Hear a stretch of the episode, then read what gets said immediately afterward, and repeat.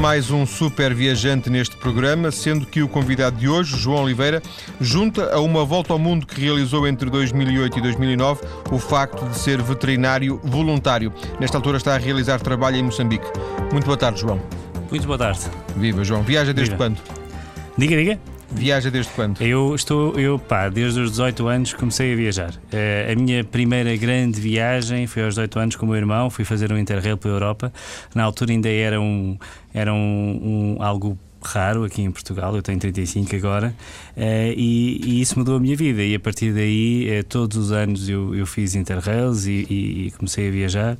E, e- e pronto, hoje em dia já faz, já é uma parte eh, da minha natureza, já é uma parte de mim próprio. Deixa eu recuar um bocadinho até, esse- até esses 18 anos, quando diz que essa viagem mudou a sua vida. Teve a consciência disso enquanto estava a viajar ou, ou foi uma coisa que depois de- da, da viagem ter acabado hum, ficou lá um- uma semente qualquer?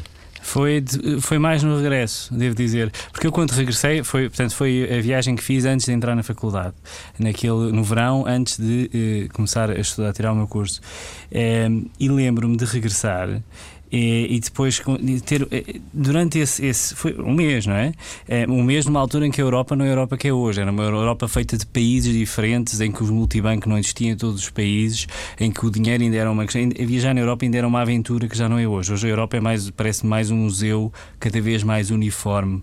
Eh, Na altura era, era uma grande aventura, especialmente para um miúdo de 18 anos, e na altura em que não havia as referências de viagens que há hoje em dia, na informação que há hoje em dia, na internet, nem tudo isso.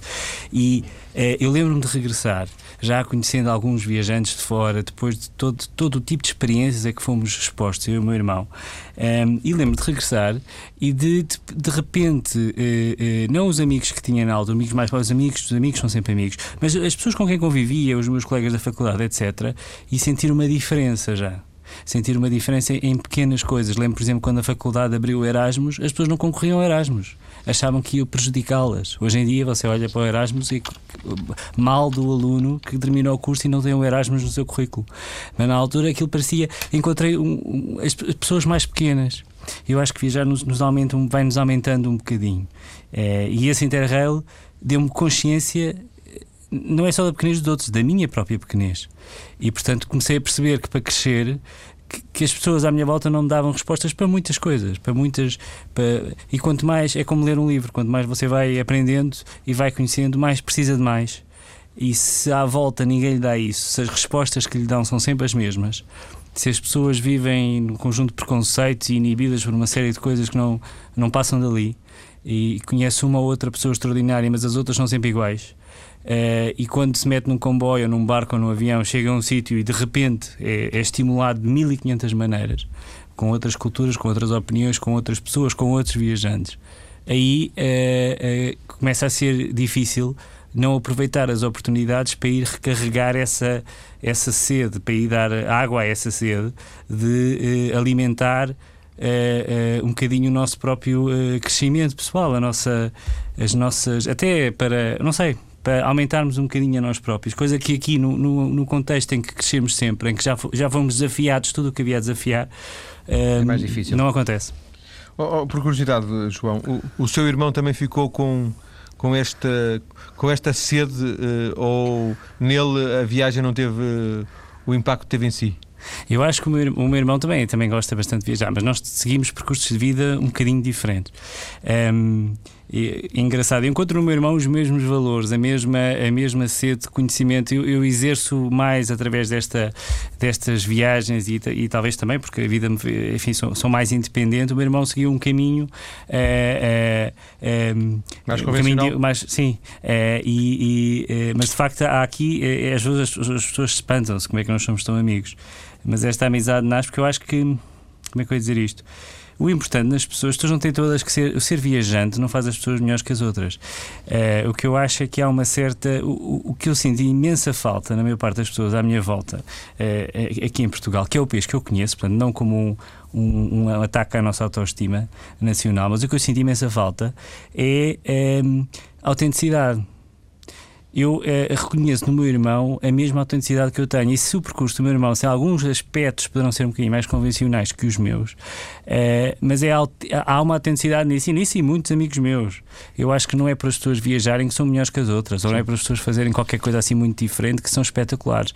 Não é isso. Há pais de família, há mães de família, há pessoas que têm percursos de vida aparentemente vulgares e que são verdadeiros heróis e que são pessoas verdadeiramente excepcionais porque é esse o seu sonho e estão a ser autênticas. O grande problema é que a grande maioria das pessoas que eu encontrei no meu caminho uh, e no, no, meu contexto é 90% delas fazem isso como carneiros. Há uma, há uma, há uma falta de autenticidade nas pessoas. Há uma, as pessoas não sabem o que é que estão a fazer. Estão a seguir os sonhos dos pais delas, ou aquilo que viram nas novelas, ou aquilo que pensam que devem fazer. E isso uh, dá-me tédio. Uh, e portanto não é o facto, não é, as pessoas não podem ser classificadas sim, sim. pelas coisas interessantes que têm para dizer. Eu acho que as pessoas podem ser classificadas é pela sua autenticidade. Elas vivem ou não vivem a sua vida, seguem ou não seguem atrás dos seus sonhos, independente de quais eles sejam. E se sim, eu estou ao lado delas. E sim, eu admiro-as. Agora, se. Porque também você também tem os viajantes que são uma cópia dos outros também é daqueles que andam a viajar não sabem bem o que andam a fazer. Ou que vão porque pensam que têm que ir, porque é cool, porque é giro. Isso também não me interessa quando encontro esses gajos a viajar, que estão a viajar de olhos fechados. Não me interessa. Essas pessoas não têm nada para me ensinar. É, se, calhar, é, é, se calhar o meu irmão ou outras pessoas com estilos de vida mais convencionais têm muito mais para me ensinar que um palerma qualquer que mochila às costas que acha só que. Porque viaja. Sim, só, só porque, porque viaja ou para poder dizer aos amigos que teve em Bali. Isso não, isso, isso não me interessa. É, João, diga, diga. Vamos, deixe-me voltar às viagens, porque entretanto o tempo passa muito rapidamente. Eh, enquanto estudou, não sei se abrandou, se não abrandou, eh, depois de ter acabado de estudar, eh, como é que foi? Como, como é que tem sido o percurso até, vamos, até vamos considerar até esta altura de, de Moçambique? Ok. É, houve uma coisa que as viagens me ajudou, foi o Erasmus. Eu lembro que quase ninguém correu o Erasmus. Na altura, a minha faculdade dizia que era, era muito difícil fazer o Erasmus em Utrecht, que é uma das melhores faculdades de medicina veterinária na Europa, continua a ser. E eu lembro, por exemplo, como viajava muito, toda a gente dizia que era um problema. Eu fui lá pessoalmente e consegui o estágio lá e fiz lá o estágio. E quando acabei o curso, uh, fui para lá um, e, e, ainda trabalhei lá um ano. Uh, depois voltei e trabalhei na faculdade uh, com o professor Carlos Martins, numa, numa em, em, por acaso, por coincidência, peste suína africana, em, em infectocontagiosas. Uh, saí da faculdade para ir para Cuba, onde trabalhei como ONG portuguesa num projeto da União Europeia, em um, um trabalho muito interessante que, seria, que era identificar projetos que poderiam ser financiados pela comunidade europeia e que correspondeu a conhecer um bocadinho a realidade cubana, contatando com entidades oficiais, com associações de mulheres, enfim, com todo o tipo de possíveis contrapartes que me expunham os seus projetos e que eu ajudava a tentar formular para depois procurar um apoio financeiro para esses projetos. Isso foi uma experiência interessante. Eh, eu estou só a dizer isto porque isto, em comparação com Moçambique, é diferente porque foi a um nível mais de lideranças, de grupos de, do governo cubano, enfim, um, um bocadinho mais a um nível de, de mais, mais é, não sei se diplomática, um nível mais de, de Político, liderança. Talvez, sim, até. sim. Portanto, de pessoas com projetos, etc. Depois desse, quando regressei a Portugal, ah, depois passei pela Holanda, regressei a Portugal. Uh, em Portugal, uh, uh, pronto, nessa altura estava mais ou menos falido e, e, portanto, preciso de um emprego a sério. E foi aí que entrei para a Janssen Zilag, uma, uma farmacêutica, e, e trabalhei durante 5 anos. Uh, terminei como gestor de produto, do, do, produto número um da companhia. Foi, foi um percurso também uh, emocionante uh, nessa empresa e aprendi muito aí. Ehm, no entanto, era um mundo um bocadinho é, de ambição, não é? Porque as, as, empresas farmacêuticas, como todas as empresas, são, primeiro que tudo, empresas e têm objetivos uh, financeiros, têm acionistas a quem respondem. Uh, e, e, isto uh, chocava um bocadinho com a minha experiência mais altruísta que tinha tido na faculdade e que tinha tido até em Cuba. e foi aí que, vá lá, compensei um bocadinho isso com a fundação dos Veterinários Sem Fronteiras, em Portugal. depois desta passagem por desta passagem pela farmacêutica, farmacêutica, há um dia que eu resolvi que continuei a viajar durante esse período e pude começar, já estava a ganhar mais dinheiro, podia avançar para outros continentes e cada vez mais crescia em mim a certeza que, que, que era preciso eh, passar por uma viagem mais, mais larga e é, é, interessante por uma série de condicionantes. A verdade é que no dia em que eu fiz 30, 33 anos, no dia 6 de junho de 2008, eh, eh, foi o meu último dia de trabalho na empresa e pouco tempo depois estava a partir na minha, na minha volta ao mundo. Um, quando regressei dessa volta ao mundo, que foram 17 meses, uh, uh, parti para Moçambique, onde estive a trabalhar até agora. Uh, tantas coisas que, em tão pouco tempo que, que o João nos disse. esta, esta volta ao mundo era um sonho que estava guardado há muito tempo para se realizar? Foi, uma, uma foi um, um, impulso? Foi uma coisa muito preparada? Não foi uma coisa muito preparada. Eu, eu, a certeza de que valia a pena fazer uma grande viagem na minha vida e que era algo que eu queria fazer é, é, começou a nascer à medida, portanto, à medida que eu ia ganhando também experiência com, com viagens mais curtas e comecei a perceber que, que era uma coisa possível de fazer e fácil de fazer. É, é, é a certa altura, quando começamos a perceber que as coisas são possíveis, que as coisas que gostamos são possíveis, se de repente há todo um contexto que as favorece, e, e esse contexto, quando eu digo contexto, que as pessoas estão sempre a falar do dinheiro, não é só o dinheiro que interessa, é o contexto de dinheiro. Eu não tenho, não tenho filhos, não estava em nenhuma relação, uh, não tenho, um, não tenho cão. Uh, todas as pessoas que são. Estava livre. Estava livre. E todas as pessoas que são verdadeiramente importantes para mim estavam bem. Os meus pais estavam bem de saúde, os meus irmãos estavam bem. E, portanto, uh, não era um, um ato de egoísmo eu ir-me embora. Uh, e eu pensei, não há assim muitas vezes na vida em que nós estamos bem, em que podemos fazer as coisas e que de facto também, e que isso não, e que as pessoas à nossa volta estão bem e que de facto podemos ir. E, portanto é agora, não é? E, e, e, portanto fui. Uh, há ali dois ou três minutos em que a pessoa vacila um bocadinho, uh, mas depois há um momento em que as coisas já estão a rolar e que é uma das emoções mais. É das emoções mais indescritíveis. Ter o mundo pela frente um, e ter todo o tempo do mundo, ter o tempo para ir onde queremos, para conhecer o que queremos conhecer, poder parar e falar com quem queremos.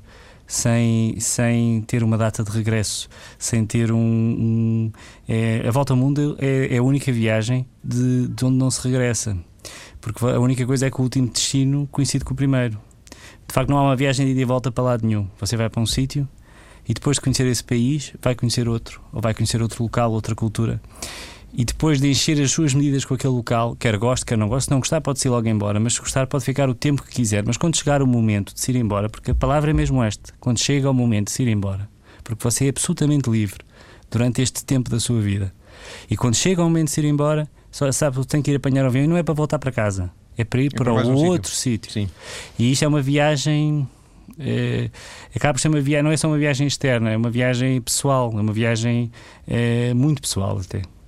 Despediu-se da, da, farmacêutica para fazer esta viagem, certo? Certo. Um, esta viagem estava. Uh, uh, estava era, um desejo muito forte. Sentia que era uma coisa que tinha que fazer naquele momento e de alguma forma se pode considerar a viagem de uma vida? Uh, eu, eu, tinha um desejo muito forte de fazer, mas eu, o que lhe disse foi naquela altura foi não foi só esse desejo, foi a combinação do desejo com as condições. Eu tenho imenso, eu tenho certeza que há mais gente que tem o mesmo desejo que eu, mas que não reúne essas condições. Eu, será a viagem? Eu acho que a viagem da nossa vida é sempre uh, não podemos fechar, não, é? não podemos fechar isso. Eu tenho muitas outras grandes viagens que gostaria de fazer. Uh, agora, tem, não, as, as decisões não é só não são só nossas, nem são só dependentes da coragem. O que eu percebi é o único mérito meu é ter percebido estão reunidas todas as condições e portanto Sim. só se eu não tiver coragem é que não vou. É... 17, foram 17 meses porque, porque calhou que fossem 17 meses, uh, ou seja, o, não, não, não. o João tinha algum tipo de, de, de limite de, ou não? Não, foram 17 meses porque foi o tempo que eu precisei. Um, ehm, eu, eu, eu, eu, no fim dos 17 meses eu já estava feliz por voltar. Um, ehm, eu tinha pensado num ano mas a verdade é, eu até vou-lhe por isto. É, a essa altura, há pessoas que a gente conhece com quem temos que parar e conversar. E se for somando todas essas conversas e todos os dias que passa junto de quem, de pessoas extraordinárias que conhece e que não consegue simplesmente deixar para trás, um, o tempo vai passando. Um, é há uma das coisas interessantes que eu queria dizer, há uma das coisas interessantes na, na, volta ao mundo. Eu, quando fui embora, pensei, dei uma grande festa de despedida, porque eu acho que na vida tudo deve ser celebrado. Por grandes momentos devem ser celebrados, os bons, os maus, as mudanças de, de uma fase para outra. Eu sabia que tinha terminado uma fase da minha vida e ia começar outra, e dei uma enorme festa na minha casa, nem cabia lá toda a gente. Na casa, minha casa eu chamo-lhe quadradinho, é um, minu, é um quadradinho. Mas. Uh, Uh, e uh, eu pensei que esse era o grande momento, foi difícil, foi a despedida, eu sabia que não sabia quando é que voltava a ver os meus amigos, não sabia quando é que voltava a ver a minha família, abraços, adeus. E pensei que esse era o momento da despedida na minha viagem. E na verdade foi o momento de despedida mais fácil, porque eu agora estou de volta e estou ao pé de todos eles. Mas ao longo do caminho houve muitos momentos, eu liguei-me a pessoas que não imaginava que eu ia fazer e tive momentos de despedida verdadeiramente tristes, porque são pessoas que, que eu acho que, que eu admiro e que eu não tenho e que não têm acesso à internet e que têm se calhar um telemóvel que deixam de ter e que eh, há um momento em que a gente se tem que despedir. Uh, e de facto a viagem é feita de enormes encontros com pessoas extraordinárias, com pessoas fascinantes, mas é também feita do momento em que temos que separar o caminho desses, desses amigos e continuar. Uh, e continuar e seguirmos o nosso caminho. Mas uh, é, é, de facto uma, é de facto uma experiência que, que, que nos muda e foi aos sítios que queria ir, eh, esteve nas cidades eh, que queria estar, eh, Sim. falou com as pessoas que queria falar, não, Sim. entre aspas, claro. Foi, eu escolhi algumas prioridades e, e, dei muito espaço a mim próprio e ao, e ao acaso, ou seja, houve cinco ou seis sítios que disse, eu aqui tenho que ir. e depois... Género, e, que género, só para percebermos. Género, olha, eu queria ir ao Irão, queria ter uma perspectiva dessa sociedade por dentro e foi fascinante. Um, ter uma, uma mãe iraniana as pessoas não percebem o que se passa com as mulheres no Irão. Eh, eu, no outro dia, vi na televisão uma iraniana a ser entrevistada por um, um, um português eh, a fazer perguntas absurdas. Eh, se elas gostavam de usar. As mulheres, eu tive mulheres iranianas que agarravam na burca e que diziam isto é uma prisão. Um, eu tive uma mãe, uma mulher que se esforçou, que inventou 1500 coisas para conseguir falar comigo e a única coisa que ela me queria dizer era contar uma história dela. E a história dela era que tinha tido a ousadia de se divorciar do marido, o que é possível. Uh, conseguiu divorciar-se do marido e, e há, há três anos atrás, o filho tem três anos e há três anos que ela não viu o próprio filho. E ela vem-me contar essa história, não me conhecendo de lado nenhum, correndo risco, mandou-me um papel para eu ir ter um parque de estacionamento. Assim, um filme, tipicamente um filme de espionagem. Conta-me esta história, eu fico petrificado a ouvir aquela mulher, aquela mãe a falar comigo. Eu tinha acabado de começar a minha viagem e ela diz-me no fim: E eu estou-te a contar esta história. Porquê é que me estás a contar esta história? Eu estou-te a contar esta história porque a única coisa que eu posso fazer pelo meu filho é contar esta história e fazer com que esta história chegue ao máximo de pessoas possíveis. E desde então eu conto esta história sempre que posso, para que chegue ao máximo de pessoas possíveis. Há, há, há, há situações que nós vemos na televisão que são impessoais e quando nós viajamos ganham nomes. E, e, isto é insubstituível. Além do Irão. Diz, diz, diz. Sim, eu ia perguntar, além do Irão, pois, Sim. há mais é... alguns sítios que tenham sido marcantes? Timor. Timor é um sítio onde todos os portugueses deviam ir. Timor não é só um país lindíssimo. Timor é um país. Eu, eu agora cheguei cá e, e, a única coisa que eu vejo na televisão é autênticos ataques à nossa própria autoestima. Eu acho que nós já nos esquecemos o povo extraordinário que somos. E para nos lembrarmos do povo extraordinário que somos, um povo que deve ser o único que foi capaz de oferecer a independência a um outro nos antípodas. Nós somos o único povo que foi capaz de fazer isso. E quem, quem é da minha geração e de outras e que viveu o que se passou neste país durante as manifestações pela independência de Timor, nós já nos esquecemos todos disso. Mas isto é algo muito nobre, insubstituível. Eu não conheço nenhum povo que tenha feito nada parecido com isto. E ir a Timor é perceber isto. E, ter, e você ter um timorense que não sabe o que se passou em Portugal e que lhe conta com lágrimas nos olhos o que era dar na resistência e contar-lhe como foi a luta pela resistência como uns se substituíam aos outros. Cada um que caía, havia alguém na aldeia que se juntava aos, aos guerrilheiros para lutar pela independência. Isto, isto, eu sei que isto quem me ouve, não, acho que não consegue perceber, porque eu também já ouvi estas coisas, mas não tem nada a ver com a gente vivê-las nós próprios. E este homem conta-me isto, e eu, comovido, conto-lhe: olha, mas nós em Portugal sabemos, eu sei o que me estás a contar, porque nós sabemos o que se passou lá. E conto-lhe o que se passou cá. Conto-lhe as manifestações, a ida a Madrid, conto-lhe aquilo em que eu, como estudante universitário, participei. E ele, no final, Pergunta-me simplesmente isto. E tu estiveste lá e eu, como milhões de portugueses, posso dizer que sim. E a resposta dele é a mais bonita da minha vida, que foi obrigado. E ir lá ouvir esse obrigado e ir lá ver aquilo que nós, como povo, somos capazes de fazer é uma obrigação de todos os portugueses. E não venham com tretas, porque não é assim tão caro. Quem vai para a Tailândia compra um low cost para a Indonésia e chega a Timor. Timor é um país extraordinariamente bonito, é um país que, que, nos lembra a todos o, o, povo que somos. Que, pelos vistos, nós estamos muito preocupados com o que temos e pouco preocupados. Né? Quando cheguei aqui, encontro um país muito preocupado com aquilo que as pessoas vão ter. Estamos em crise e vamos todos ter menos. Mas parece que nos esquecemos que não é o ter que interessa. O interesse é o que somos. E o que somos não desaparece. O ter depende de 1500 coisas. Mas o que somos, uh, uh, ninguém nos tira. Timor é um país é extraordinário. Uh, na América Latina também gostei muito, havia vários sítios onde eu queria ir, queria a Amazónia, etc., Machu Picchu, ou seja, havia vários sítios que eu tinha como obrigatório, como obrigatório ir, que eu queria. Estes cinco eu não abdico. E depois fui gerindo em função do dinheiro, em função das pessoas que conhecia, de, enfim, das paixões, do que seja. Fui, fui fazendo o meu caminho, mas dando liberdade a mim próprio. Até chegar o momento em que sentiu que era tempo de regressar, é isso? São sim. coisas que se sentem, não, não, se decretam. Sim, sim, há uma altura em que já estamos há demasiado tempo a dormir em quartos de hotel, em que, eh, em que sentimos falta de, dos sentimos falta dos que já nos conhecem há anos, dos que nos amam uh, também. e, uh, e, é a altura de regressar. Há uma altura que há uma altura de regressar. E assim como depois pode chegar o momento de partir outra vez. Eu acho que o importante é o que lhe disse, aquela autenticidade, é nós seguirmos os nossos sonhos e seguirmos Sim. aquilo que sentimos que devemos fazer. Só, só em 30 segundos, Sim, João, uh, quantos, foi, foi nos cinco continentes, quantos países? Só para. Uh, eu, eu, eu sou África, absolutamente. Ásia, Europa. Não, não, não fui à África, não fui à África. Não. Nessa viagem não fui. Eu, eu sou sabendo contra as pessoas que se medem pelo número de países a que foram. Não, não, não mas, é nada disso que estamos mas, a falar. Mas eu fui. 20, é só para termos uma noção. 22 países. 22 Sim. países. João, vamos ficar por aqui nesta primeira parte da conversa. Depois vamos então à África, precisamente, Força. onde o João está, agora está de férias, mas onde o João está a trabalhar, hum. percebermos esta, este interesse pela, pelo voluntariado. Até já. Até já. Estou hoje a conversar com João Oliveira, viajante, médico veterinário, neste momento de férias em Portugal, mas daqui a pouco de regresso a Moçambique, à Zambésia, onde é professor voluntário numa escola de agropecuária. João, como é que surgiu esta hipótese de ir para a Zambésia? É, eu, quando estávamos a falar da, da, volta ao mundo, e quando, é, mais ou menos a meio da volta ao mundo, comecei a perceber que não podia simplesmente regressar ao mundo empresarial e ao meu trabalho sem, depois de todas as pessoas que conheci, de todas as situações que atravessei e de alguns exemplos de, de gente verdadeiramente extraordinária, sem fazer eu também qualquer coisa. Há pessoas que viajam e vão intercalando as suas viagens fazendo voluntariado, aqueles que servem de voluntariado para viajar.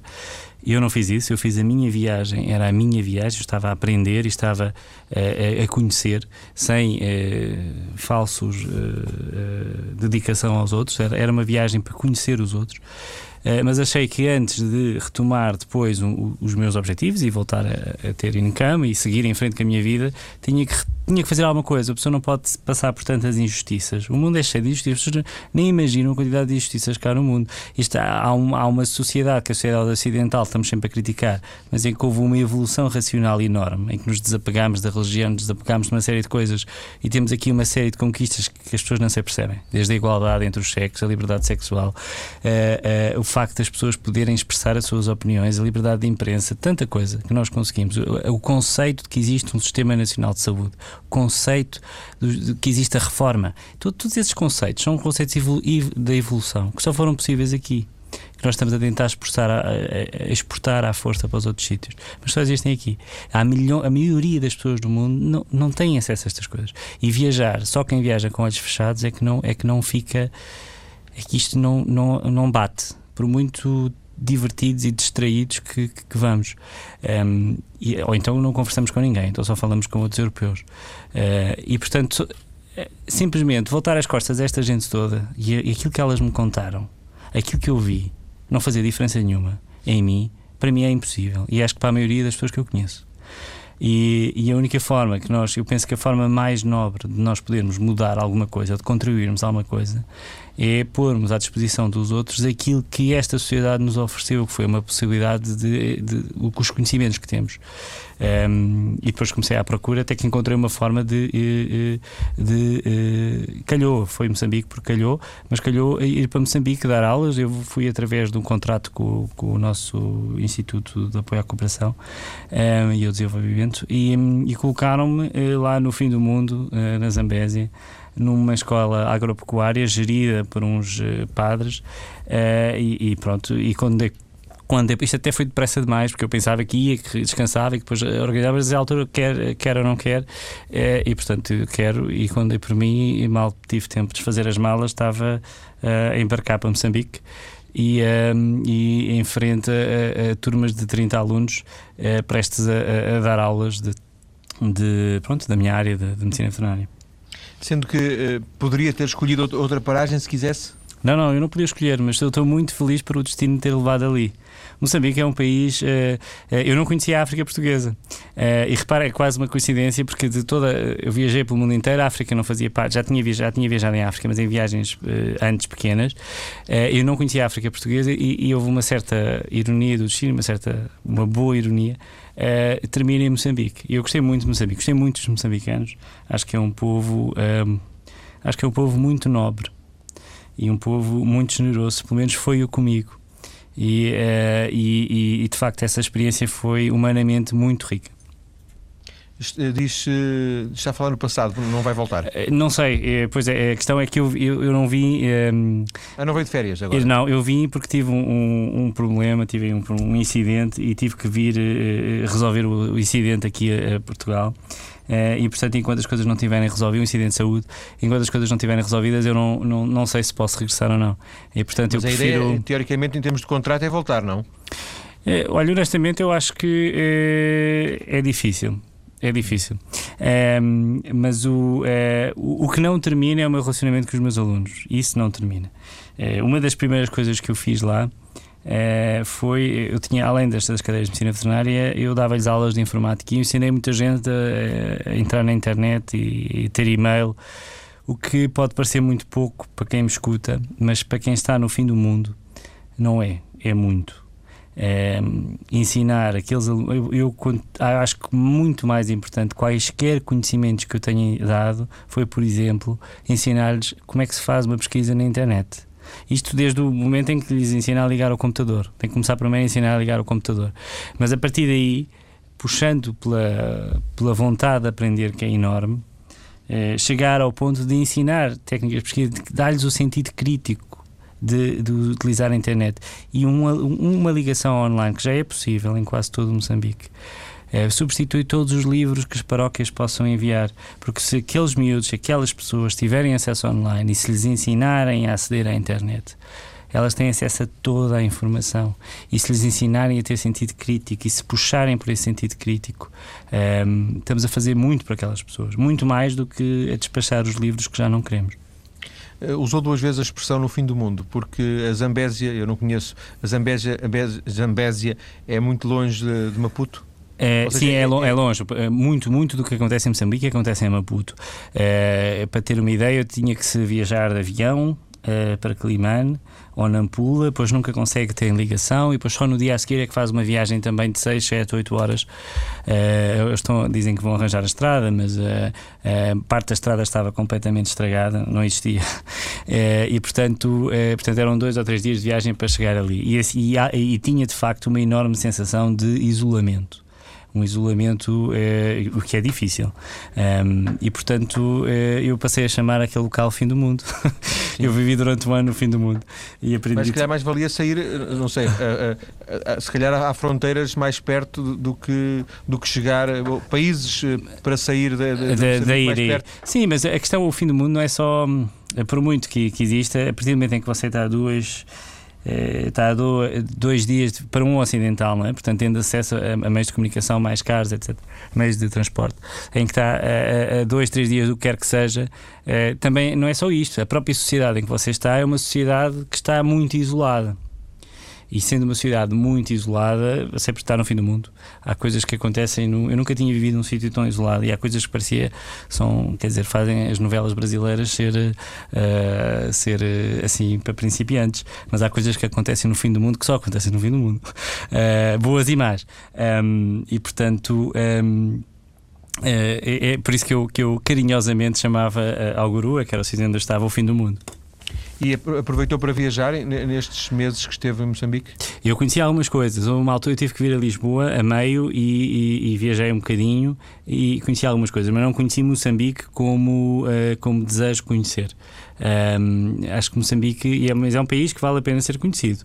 É, do pouco que vi e das pessoas que conheci, que, que se cruzavam comigo vindo de um sítio ou outro, uh, Moçambique é um país uh, de praias fenomenais, com condições de mergulho. É dos poucos países do mundo em que você consegue mergulhar, nadar com baleias, mergulhar, nadar com tubarão. Consegue, tem uma parte do chá do Gurua que é muito bonita, tem a Gurungosa uh, e tem toda uma arquitetura incrivelmente bonita, portuguesa, uh, de, antes do, do 25 de Abril, uh, e que ainda, embora esteja. Um, eu, eu em Maputo, um, um amigo de um amigo, uh, foi muito, muito simpático, e quando, sabendo que eu estava lá e por, com enorme cortesia e amizade, levou-me a conhecer Maputo. Ele sempre é moçambicano e sempre viveu em Maputo, mas conhece imenso de arquitetura e explicar-me a arquitetura, a riqueza arquitetónica de Maputo, e eu fiquei muito impressionado. Uh, Moçambique é um país muito interessante para se conhecer. Deixa eu voltar um bocadinho à escola agropecuária. Uhum. Um, que tipo de alunos é que, é que, que tinham? Portanto, eram, eram miúdos que estavam a estudar para, para serem agricultores? É, portanto, aqui corresponde ao nosso, entre o nosso, ao nosso segundo, décimo, décimo segundo ano. É, não eram todos miúdos, porque em Moçambique hum, é, é, muito difícil estudar e há muita gente que só consegue chegar aí já a uma idade mais avançada. Tinha alunos da minha idade, 30 e tal anos. Tinha mais novos e tinha mais velhos. Uh, depois de tirar este curso, eles podem trabalhar em empresas agrícolas, se existirem, e, ou podem continuar a estudar um, como agrónomos ou como médicos veterinários. Devo dizer que os alunos foi a melhor parte dessa experiência. Eu aprendi muito com eles e, um, e ali interação. Eu nunca tinha sido professor e a interação uh, entre eles uh, e, e, uh, e até cultural entre o que eles tinham para me ensinar e o que eu trazia para as aulas um, isso aí é, é, é, algo que eu ainda nem digeri completamente, porque foi uma, uma, uma, uma relação de amizade uma relação de enriquecimento mútuo que foi é, muito bonito. É o que eu de melhor trago de Moçambique, é de facto é, os meus alunos, as memórias daquelas aulas, é, de momentos é, hilariantes, de momentos dramáticos. Um, é, para ter uma ideia, eu tinha alunos HIV eu tinha alunos e que, e, que, e que, apesar disso, num país em que as pessoas nem sempre têm acesso à medicação, porque é oferecida, mas depois não chega para todos e depois não têm dinheiro para ir buscar, estes alunos são uma lição de esperança. Continuam a estudar e vão aos seus testes. E podem chumbar. E como é que você dá um 8 ou um 7 a um aluno que tem um, este e outro tipo de problemas inimagináveis, mães solteiros? Enfim, a pobreza, quando existe e é absoluta, toca muitos níveis da vida das pessoas e de repente nós somos atirados para elas.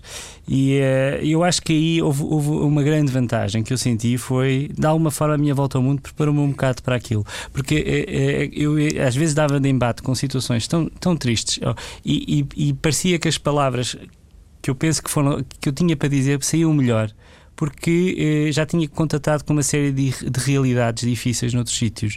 Eu acho que o mais triste cá no voluntariado são aquelas pessoas que vêm lá das paróquias, ou lá de onde quer que seja, vão ajudar os pretinhos, vão um mês ou dois de férias. Eu acho isso bom para as sensibilizar para problemas dos outros. Agora, para eles, moçambicanos, é uma, é uma mentira. Vão lá um mês ou dois e vão debitar coisas de uma falta de sensibilidade inimaginável. Uma vez assisti um voluntário italiano a perguntar a uma, a uma moçambicana porque é que marido batia-lhe, porque é que ela não se vinha embora?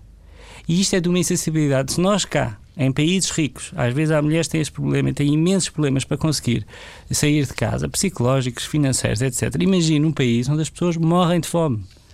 E há alguém que vem, está lá uma semana e começa a ditar aos outros como é que eles vão resolver a sua vida. Eu acho esse voluntariado lixo. Colonialismo é, mental, porventura. Porventura. E, e, e acho que a Igreja Católica devia ser muito mais responsável. Eu assisti a coisas ali que são vergonhosas. Uh, e, e, de facto acho que uh, uh, vou-lhe dar o exemplo. Então, na missão onde eu estava a trabalhar, chega uma vez um contentor inteiro de sapatos oferecidos por uma empresa. Sapatos novos, que, fora de moda, que podiam estar a ser vendidos no outlet, no Freeport, onde quer que seja. Na rua está cheia de gente descalça. E o que é que os padres fazem? Metem os sapatos à venda. Eu, para passar para a escola, tinha que andar a pedir licença entre os sapatos que estavam todos à venda. Foram vendidos por aqueles que já tinham dinheiro, que se embarcaram os sapatos para os ir vender por toda a Zambésia e à porta da rua continuava a haver pessoas descalças. Eu acho que uh, há um há o, neo, há o neo, uh, neocolonialismo económico, mas existe também o neocolonialismo uh, uh, religioso, um neocolonialismo de, de, de ideológico. Eu acho que não, eu acho que as pessoas, eu acho que se existir colaboração entre as pessoas tem que ser, e para ser uma colaboração com dignidade nossa e de, com quem estamos a trabalhar, tem que ser com base nas, com base na técnica, na transferência de, mútua de conhecimentos. E isso é a única forma digna de se fazer voluntariado, a única forma correta de tratar os nossos parceiros moçambicanos, angolanos, quem quer que seja. Onde quer que seja. Tudo oh, o resto é, é, para mim, não me revejo, eu pessoalmente. Estava agora aqui a pensar um bocadinho para, para enquanto o João respondia, Força. que depois de tudo isto, destes quase dois anos, eh, mais dois anos eh, vividos intensamente fora de Portugal, que eh, antevejo com muitas dificuldades, sou eu a especular. Sim. Uh, um regresso, por exemplo, à indústria farmacêutica. Também assim, eu. Quer dizer, depois disto, isto é um, foi, um choque. Uh, eu ainda agora... não sei, não, eu, eu ainda, portanto, eu neste momento a única minha preocupação pá, é ficar bom. Agora quer Sim. ficar bom e depois ver o que é que vou fazer a seguir. Agora, sim, é, é assim. A, a liberdade é uma coisa boa e, eu- e que, que nós nos dizem que é um luxo, mas que eu acho que é um direito. Eh, e, e, de facto eu revejo, eh, pergunto-me a mim próprio o, o que é que eu vou fazer a seguir. Ehm, mas o a minha única preocupação, eu acho que eu volto um bocado àquilo que disse no início. Eh, a minha única preocupação é sermos autênticos connosco próprios. E se eu tiver que trabalhar na indústria farmacêutica, ou tiver que entrar num projeto qualquer para me financiar a mim próprio, é, eu estou a fazer aquilo que milhões de portugueses fazem todos os dias. Mas não equaciona voltar a ser voluntário? Eh, Noutro projeto houve- completamente Ouça, diferente? eu, eu equaciono tudo. Neste momento eu não posso estar a fazer equações. Agora, o que eu sei é que, eh, se me perguntar a minha experiência profissional, profissional mais rica, tive-a com os meus alunos. Eh, eh, eu vou, uma história gira, vou-lhe contar uma história gira. Uma vez estávamos a falar de pescado, porque o médico veterinário também trabalha com inspeção de pescado, e para lhe dar uma ideia, Moçambique só aproveita 2% do seu potencial pesqueiro. Agora imagino com aquela costa, uma das maiores costas em África, só 2% do potencial do, do perdão, só 2% do produto interno bruto de Moçambique é que é eh, retirado do mar. Portanto, imagino o potencial que aquele país tem. E nesse sentido, embora não haja uma indústria pesqueira, disse vocês têm que estar preparados para trabalhar, porque eu acho que há futuro aqui. E dei-lhes algumas aulas de inspeção de pescado. E numa dessas aulas, eh, fala, alguém que fala na baleia, e eu digo aos meus alunos: baleia não é peixe, baleia é mamífero. E toda a gente se riu de mim: oh, professor, baleia é um peixe, anda no mar. Eu não, baleia é um mamífero. Eh, e tivemos uma discussão, eles riram tivemos uma discussão e tudo isto passou. E já quase no fim, já não sei a propósito de qualquer assunto, eu falo na baleia como um mamífero. E de repente. Toda a gente se desata a rir na aula e diz assim: Ó professor, o professor ainda não está convencido que a baleia é um peixe. e o que eu percebi nessa altura é que a verdade é uma coisa muito relativa. Um, e, e, de facto, essa minha experiência e essa, esse jogo com eles, aquilo que eu aprendi com eles, a- a- o que eles também me obrigaram a mim a refletir e a pensar, e tudo aquilo que eles traziam, até da cultura deles para as aulas. Um, isso foi, foi muito enriquecedor e eu acho que é, é uma experiência que eu lhe garanto que não me importava de repetir ali ou noutro sítio do mundo, eh, porque, é- e como lhe disse, eu acho que é a forma mais nobre. Eu acho que não se muda o mundo, não se salva o mundo, mas salvam-se pessoas. Quando você tem uma aluna, por exemplo, eh, uma mulher, eh, em que, que, que consigo ter boas notas, mas como eh, com as outras pessoas parece que ninguém lhe dá boas notas, eh, eh, vai-se lá saber porquê. Mas consigo você tem boas notas. Eh, e ela, ehm, eh, você percebe que, que ela é uma mulher inteligente e que é uma mulher menos fácil do que as outras. E você percebe, esta é uma mulher inteligente e está a ser prejudicada pelos seus valores. É, isto é uma realidade. Quem conhece a realidade do sistema de ensino em Moçambique sabe do que é que eu estou a falar. acontecer cá, não é? Sim. É, mas você poder dizer àquela mulher: tu tens muito valor e eu vejo em ti uma mulher com muita inteligência e eu acho que tu vais chegar muito longe. Ou você dizer a um pai do aluno: tudo o que fizer pelo seu filho, o seu melhor aluno, o pai vai lá à escola e você diz-lhe: tudo o que você fizer pelo seu filho, todo o investimento que você fizer, vale a pena, porque ele, além de ser inteligente, é um gajo responsável. E você, isto para mim parece-me lógico, sentido, é, é o que eu digo, isto qualquer, quase toda a gente que eu conheço faria o mesmo. Mas isto vindo do professor que veio de outro país, do branco que veio de longe e que já demonstrou que sabe naquela área, etc, etc, tem um impacto naquelas vidas. E aquelas pessoas, olham, e aquelas pessoas olham para si e, e- e é isto que eu acho que é muito importante fazer e que é muito bonito fazer e é um privilégio ter o poder e ter a oportunidade de de facto contribuir para essas pessoas, para a sua autoestima, para que acreditem nelas, para, que, para, para, para missionarem mais. Que o mundo não é aquele fim do mundo. Há Maputo, João. há o resto do mundo. Hum, força. Chegamos ao fim do nosso tempo. É pá. Tinha que ser, tinha que ser. Mais cedo ou mais tarde tínhamos que terminar. Ok. João, agradeço-lhe ter vindo à TSF E eu para é que esta lhe agradeço conversa. assim. Eu já aproveito para, só para dizer que o João tem uma página na net eh, chamada emviagem.net que está ligada ao nosso blog maiscedo.tsf.pt. Um abraço e obrigado. Um grande abraço. Obrigado.